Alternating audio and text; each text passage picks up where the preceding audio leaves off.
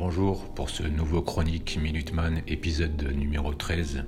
Aujourd'hui, on va pouvoir voir, je vais pouvoir aborder un sujet Gilets jaunes, le peuple des ronds-points, une analyse que j'ai pu faire dans le magazine Manière de voir, sorti par euh, les éditions du Monde diplomatique, euh, un numéro qui date de décembre 2019, janvier 2020. Je vous souhaite euh, meilleurs voeux et bonne année, car c'est le premier podcast que j'enregistre cette année 2020.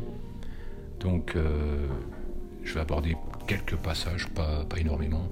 C'est surtout des passages concernant la démocratie, où j'ai pu euh, relever dans le magazine le capitalisme global a neutralisé les démocraties nationales. Donc ça, je le répète une seconde fois, le capitalisme global a neutralisé les démocraties nationales. Ensuite, ce que j'ai pu euh, relever, la démocratie est toujours liée et inféodée au capital. Je répète une seconde fois, la démocratie est toujours liée et inféodée au capital donc des phrases choc que j'ai pu relever dans le magazine, et ça continue. Un pouvoir oligarchique est une démocratie devenue fictive. Un pouvoir oligarchique est une démocratie devenue fictive.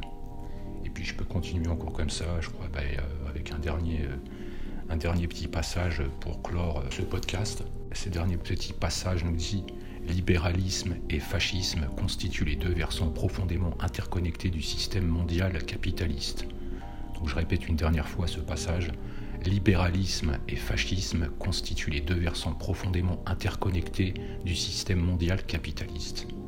Donc voilà, c'était quelques passages dans le, magazine Manière de voir sur euh, le peuple des ronds-points, sorti en décembre 2019, janvier 2020. Donc vous pouvez vous le procurer, il est encore disponible. Magazine très intéressant. Et euh, après avoir fait une chronique il y a, il y a de ça quelques temps, euh, sur démographie, la bombe humaine, toujours en rapport avec des articles que j'avais pu repérer dans le magazine Manière de voir. Et d'ailleurs, pour clore ce podcast, je leur fais une spéciale dédicace. Donc à bientôt pour, un nouveau podcast.